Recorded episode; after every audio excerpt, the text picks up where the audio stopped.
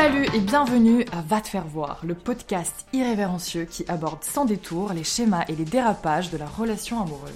Je suis Alex, coach en communication et fondateur de Couples Inspirants. Et moi je suis Monica, votre psychothérapeute Gestalt. Alex et moi sommes deux très bons amis dont tout oppose. Chaque semaine, on se retrouve pour parler d'amour, de disputes, de réconciliation et de comment se faire voir authentiquement à l'autre. Ensemble, on aide les couples à mieux communiquer, mieux connecter et grandir à deux. Et sur ce, je vous dis bonne écoute. Salut cher auditeur oh putain, la forme Toujours. Se détacher de son ex. Ouf. Ouais, lourd. Régulièrement, un an après, deux ans après, y compris quand on est dans un nouveau couple, ça nous arrive de repenser à son ex, de regarder ses photos, de voir s'il est connecté aux réseaux sociaux, de parler de lui un peu trop en boucle, bref, de vivre une situation qui va être obsédante. Et pourtant, c'est notre ex, donc c'est une relation qui a échoué pour une raison. Alors pourquoi on n'arrive pas à se détacher? Bah, Je vais défendre que la première raison, c'est qu'on a vécu des émotions qui sont très fortes. Mm. C'est-à-dire que en couple, on peut, on peut continuer à repenser à son ex, parce que même si on a décidé consciemment que c'est pas le bon ou la bonne, eh ben, on a vécu des émotions fortes qui peuvent être addictives. Peut-être que par exemple, le couple actuel est un amour plus calme, plus posé. Peut-être que c'était plus un grand 8 émotionnel euh, avec l'ex. Ou alors, ça peut être l'inverse. Peut-être que aujourd'hui, on regrette un peu la sensation de sécurité que nous apportait notre ex. C'est vrai qu'on a souvent tendance à de passer d'un extrême à un autre et du mm. coup de perdre cette notion, cette recherche d'équilibre. Et c'est vrai qu'on peut être dans une relation qui nous convient sur plusieurs aspects et où on ressent certains manques. Et justement, la question que j'invite à se poser, à nous poser, c'est quelle est cette partie de moi, cet aspect de moi que j'ai laissé avec cet ex et qu'est-ce qui m'empêche de me reconnecter à ça dans ma nouvelle relation? Parce que quand on dit ah, cette personne me manque, cet ex me manque. C'est pas vraiment il ou elle qui vous manque. C'est le sentiment que vous procure le contact avec cette personne. Et ce sentiment, il vous appartient. Il est à l'intérieur de vous. Ce sentiment n'est pas chez lui. Il n'est pas reparti avec ce sentiment, en fait. Du coup, la question à se poser dans votre nouvelle relation, c'est comment pourrais-je réactiver cette partie de moi me remettre en contact avec cet aspect de moi, euh, je sais pas, plus fun ou plus euh, stable, euh, je, ne sais pas quelle est la nouvelle carence dans le couple. Mais c'est vraiment essayer de reconnecter à ça dans la nouvelle relation et de voir pourquoi, par exemple, bah, on ne peut pas activer cette partie plus fun en nous avec notre nouveau ou notre nouvelle partenaire. Et une des raisons pour lesquelles on a du mal à connecter cette partie de nous dans le nouveau couple, c'est que l'ex peut avoir tendance à réapparaître régulièrement. Alors peut-être qu'il ou elle part et revient dans des correspondances WhatsApp, par exemple, ou alors peut-être que c'est toi qui le fais régulièrement réapparaître parce que tu vas regarder des photos, parce que tu te connectes sur des réseaux sociaux, et que du coup tu restes attaché à l'image de cette personne qui n'est pourtant plus là. Et là, bah, évidemment, je t'apprends rien, bah, la solution c'est de couper les ponts, c'est de se débarrasser de ces rappels et ces souvenirs, sauf que c'est souvent plus facile à dire faire. Je me souviens quand j'ai terminé une relation qui était forte et qui a duré un an, et eh ben, je savais qu'il fallait que je mette à la poubelle les photos parce que j'arrêtais pas compulsivement d'aller les regarder. Et pourtant, je voulais pas parce que j'avais l'impression de, de ne pas honorer ce qui avait été une belle relation. Je pouvais pas mettre ça à la poubelle. Et donc, j'ai trouvé une astuce que j'aimerais partager euh, avec ceux qui nous écoutent c'était que j'ai mis une barrière. J'ai rendu ça plus difficile. J'ai fait en sorte que je pouvais pas juste d'un clic inconscient aller dans le dossier photo. Ce que j'ai fait, c'est tout simplement, j'ai mis le dossier en question dans le cloud. Et donc, il n'était pas synchronisé avec mon ordinateur. Donc, si j'avais voulu aller regarder les photos et les vidéos, eh ben, j'aurais dû aller dans mon logiciel de cloud, refaire une synchronisation. Bref, tout un tas de barrières qui font que je pouvais que y aller en pleine conscience. Je pouvais pas y aller par par une sorte de clic inconscient. Ça a marché parce que je, ne suis pas allé une fois dans le cloud regarder les photos depuis. Ça a super bien fonctionné. Et je tiens à préciser également que euh, l'attachement ne veut pas forcément dire qu'on est encore amoureux de, de notre ex ou qu'on a encore envie d'être avec cette personne. Et ce qui peut se passer également quand on rentre dans une nouvelle relation, c'est qu'on a tendance à ramener l'ex et donc notre ancienne relation dans la nouvelle. Et ça, c'est un énorme piège. Ce qui se passe, c'est que du coup, mon envie personnelle, la projection des manques que j'avais avec l'ex, je vais le transférer sur le nouveau.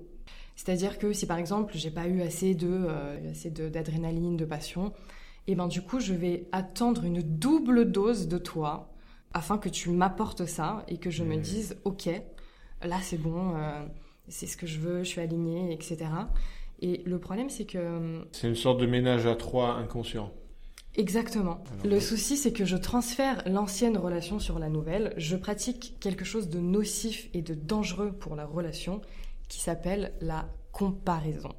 En projetant les qualités ou les défauts de mon ex sur ma relation présente, bah, qu'est-ce qui se passe? Il se passe que je ne suis pas dans le présent et je ne peux pas voir l'autre tel qu'il est et, rentrer en contact avec lui dans ce qu'il est actuellement et dans le présent de notre relation. Du coup, ça crée des attentes, euh, ça crée des frustrations qui n'ont pas lieu d'être parce qu'on se base sur notre relation passée et sur tous ces trucs qui nous rattachent encore à notre ex. Oui, c'est une comparaison qui est, qui est injuste parce que si on prend le point qu'on a le plus aimé avec son ex, bah c'est une comparaison à laquelle la nouvelle personne ne peut presque par définition pas être à la hauteur et elle va la nouvelle personne apporter toute autre chose. Qu'est-ce qu'il faut faire dans ces cas-là?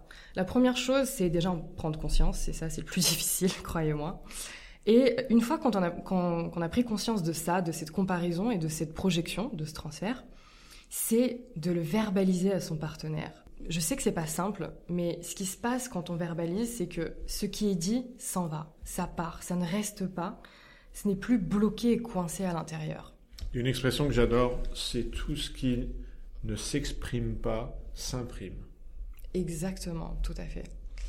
C'est le fameux euh, maladie, c'est quelque chose qui, qui est pas vraiment dit ou qui est mal dit. J'adore la langue française pour le jeu de mots euh, de cet exemple-là. Ce que j'aimerais préciser également, dans là on parle du détachement de, de l'ex dans notre nouvelle relation quand on est en couple, mais en règle générale, on entend souvent dire oui, euh, bloque-le, supprime-le, c'est qu'un pauvre con, c'est qu'une connasse, etc. Mais ça, c'est se raconter une histoire et c'est se mentir. Si cet ex vous a plu à un moment donné de, votre vie, si vous l'avez aimé, c'est que non, c'est pas juste un connard ou une connasse. Et je pense que c'est important de, encore une fois, je vais reparler d'équilibre, c'est super important de rééquilibrer ce qu'on pense de cette personne. Je sais que moi, personnellement, les, les moyens euh, violents de, de, couper les ponts, comme tu dis, euh, d'un coup, etc., ça ne marche pas du tout chez moi. Ce qui marche et ce que je peux vous inviter, encore une fois, ça dépend des profils, mais c'est d'aller au bout de votre limite. Et ça, vous allez le sentir. Tout votre corps va vous le communiquer. Vous allez vivre des sensations, des émotions, qu'elles soient positives ou négatives, agréables ou désagréables, peu importe. Vous allez pouvoir ressentir ça. Et à ce moment-là, vous serez arrivé à cette limite de OK, j'ai vécu ce que j'avais à vivre avec cette personne. Ça ne sert à rien d'aller plus loin. Et ça aura plus de sens pour vous de pouvoir euh, bah, vous raconter une nouvelle histoire qui sera plus authentique avec, euh, avec ce que vous ressentez, avec ce qui se passe pour vous. Hmm. C'est important, en pouvant en parler, peut-être de choisir à qui on en parle, parce que évidemment le danger en en parlant à tout le monde, c'est c'est qu'à nouveau, euh, bah, on voit l'ex partout, on continue à en parler de façon obsédante. Je préconiserais de choisir une ou deux personnes et ça va être notre équipe de soutien, notre équipe d'entraide. Ça peut être, euh, bah dans mon cas, c'était mon meilleur ami et mon psychothérapeute. Et, et moi tu me parlais, tu me parles de toutes tes nanas tout le temps, non mais eh euh, enfin, tes nanas, tes ex c'est la présente, bien sûr. J'avoue. Ouais, Comment j'ai pu oublier Il est en train de rougir là, je vous le dis. non mais c'est clair. On a déstabilisé notre Alex. la salle est assez chaude. Ouais. Euh, bah ouais, c'est super important parce que comme tout challenge qu'on affronte, euh, par exemple une traversée de l'Atlantique ou de Paris-Dakar, bah, il y a toujours une équipe de soutien derrière celui qui relève le défi. Et je crois que pour oublier son ex, bah, il convient d'avoir l'humilité que c'est un vrai défi à surmonter. C'est souvent difficile et avoir son équipe de soutien, c'est essentiel. Et quand vous arrivez à un petit coup de mou, un petit coup de nostalgie, n'hésitez pas à vous rappeler pourquoi cette relation s'est terminée Quelle était la raison fondamentale de la rupture? C'est vrai que, encore une fois, si je prends mon propre exemple, moi je suis quelqu'un qui. Je ne suis pas du tout. Euh, comment dire J'ai un bug de français, mon Dieu. T'es pas du tout quoi? Quelqu'un qui. Pessimiste Non, pas pessimiste, quelqu'un qui retient que le mauvais. Euh, oh, rancunière, voilà. Je ne suis pas du tout quelqu'un de rancunier et c'est vrai que je vais avoir tendance à, à me rappeler surtout des bons moments et à focaliser sur les aspects positifs de la personne. Et je suis comme ça en règle générale, pas que avec, euh, avec mes ex d'ailleurs. Et c'est vrai que dans ces cas-là, bon, pour moi, il y a un avantage, parce que du coup, euh, sincèrement, mes ex, je peux dire que, du, que des belles choses sur eux, il n'y a vraiment aucune rancune, c'est des personnes incroyables, euh, que je respecte beaucoup et que C'est important, c'est important de bien parler de ses ex, absolument. Ouais. Et en même temps, quand on arrive à un moment de, de coup de mou, de nostalgie ou de manque, eh ben de ne pas juste rester dans cet aspect euh, bisounours de, de la relation et de la personne et de vraiment se rappeler des parts d'ombre également et du pourquoi ça s'est terminé. Bah, c'est important de choisir ce sur quoi on porte son attention. Et en effet, on peut sortir un papier et lister ce qui nous a agacé, ce qui nous a saoulé chez l'ex, lister ce qu'on souhaite à la place pour l'avenir, pour mieux préparer euh, la prochaine relation. Le cerveau en a besoin. Ouais, c'est vraiment quel est ton focus? Prête attention à ce sur quoi tu focalises. Et également, quand tu ressens un manque qui commence limite à se rapprocher d'une dépendance, te demander quel est ce manque, quel est ce besoin que tu attends que ton ex vienne remplir, vienne combler? Déjà, c'est une illusion qui le fera, ça, ne vient jamais de l'extérieur. Et une fois que tu as identifié le besoin, de te demander du coup comment est-ce que tu pou- pourrais aller chercher ce besoin et qui ne soit pas chez une autre personne. Du coup là, tu rempliras toi-même en fait ce vide où tu es persuadé que c'est, ce sera forcément l'ex qui pourra venir te l'apporter, ce qui est totalement euh, illusoire et faux. On peut même en faire une phrase de, de gratitude. Par exemple, grâce à mon ex, j'ai conscience que, que mon prochain partenaire sera quelqu'un de fiable. Et on peut tourner ça en mantra. Et j'aimerais apporter un petit exercice pratique qui est très bref à faire, qui est issu de la PNL, la programmation neurolinguistique, discipline dans laquelle je suis formé, et qui va consister à à imaginer que tu es en train de projeter sur le mur en face, un grand mur blanc comme au cinéma, que tu es en train de projeter l'image de ton ex. Sauf que cette image, eh ben, tu vas la projeter en noir et blanc. Et le fait de la projeter en noir et blanc, eh ben, ça va mettre une distance, ça va la rendre moins présente.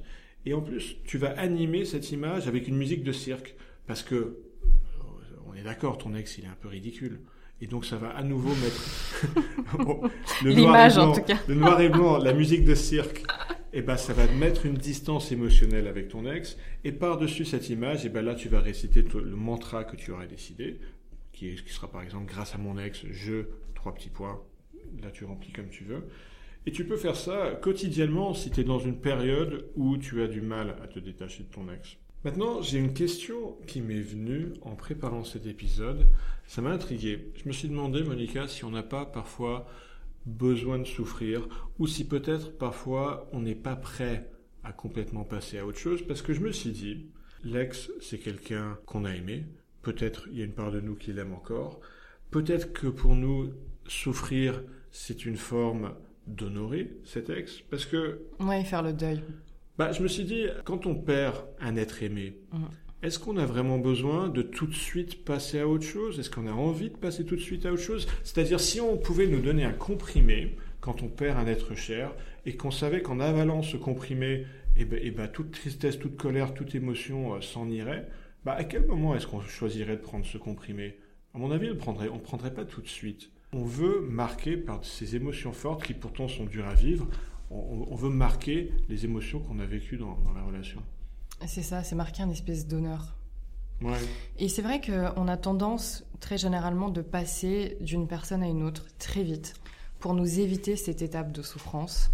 Et ça, c'est vraiment quelque chose que, que je ne préconise pas parce que c'est généralement dans ces moments-là que vous allez ramener du coup l'ancienne relation dans la nouvelle. C'est les réflexes inconscients qui vont forcément se, se projeter. Et vous n'allez pas pouvoir prendre conscience également de ce qui se passe chez vous lors de cette rupture, des, des leçons apprises euh, lors de, de cette relation avec votre ex. Et vous allez tout de suite basculer vers une forme de déni où vous allez automatiquement bah, reproduire ces mêmes schémas sans vous en rendre compte parce qu'ils n'auront pas du tout été euh, conscientisés et, remis à leur juste place. Hmm. Pour conclure, j'aurais tendance à dire qu'il faut faire confiance au temps et pendant qu'on fait confiance au temps, faire les bonnes actions. On vous en a donné certaines euh, dans cet épisode. Et surtout, se détacher de son ex, c'est prendre conscience que même si chaque personne est irremplaçable, dans le sens où chaque personne est différente, bah, personne n'est indispensable. C'est vrai, et c'est marrant euh, cette phrase avec le temps, le temps guérit tout, etc. Euh, moi j'ai du mal. Ouais, ouais j'ai du mal, j'y crois pas trop. Et euh, je le dis parce que, bah, en tant que thérapeute, je connais des personnes qui sont dans, dans le deuil de, de leur ex, et bah, le temps n'a pas aidé le temps n'aide pas toujours. Ce qui, à mon sens, est important, c'est vraiment de se libérer de toutes les émotions que procure cette rupture. C'est vraiment, et c'est pour ça que passer d'une relation à une autre, bah, ça vient bloquer le mmh. processus. Donc, se libérer de toutes les émotions, euh, pourquoi pas d'écrire une lettre euh, de ce que de ce qu'on n'aurait pas dit à notre ex si ça s'est mal terminé, Bon, l'idéal serait que vraiment euh, vous puissiez vous asseoir l'un en face de l'autre et vous dire les choses, même dans un moment confortable de tristesse ou autre. Ça, ce serait l'idéal et c'est vrai que peu de gens le font. Et si ce n'est pas possible, eh ben d'écrire, de coucher sur papier ce qui se passe pour vous, ce que vous auriez aimé dire, les, tous les non-dits, et de pouvoir se libérer de ça. Parce que si vous gardez ça en vous, le temps aura beau passer, ça ne changera rien.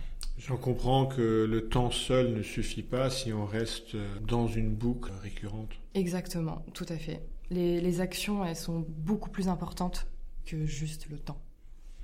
Canon. Euh, n'hésitez pas à nous suivre sur Instagram, Couples Inspirants pour Alex, Monica MTC pour moi. N'hésitez pas à nous écrire. Si vous avez envie... continuez, parce qu'on a, on a reçu la semaine dernière pas mal de, de vos retours par message direct. Continuez mm. comme ça. Et si vous avez envie euh, que l'on aborde des sujets en particulier qui vous tiennent à cœur, qui vous intriguent, on est là pour ça. Et vous pouvez nous mettre une petite note, ça nous rendrait grandement service pour euh, la visibilité de ce podcast sur iTunes et Spotify. Sur ce, on vous dit à lundi prochain. Très bonne semaine. bye. bye.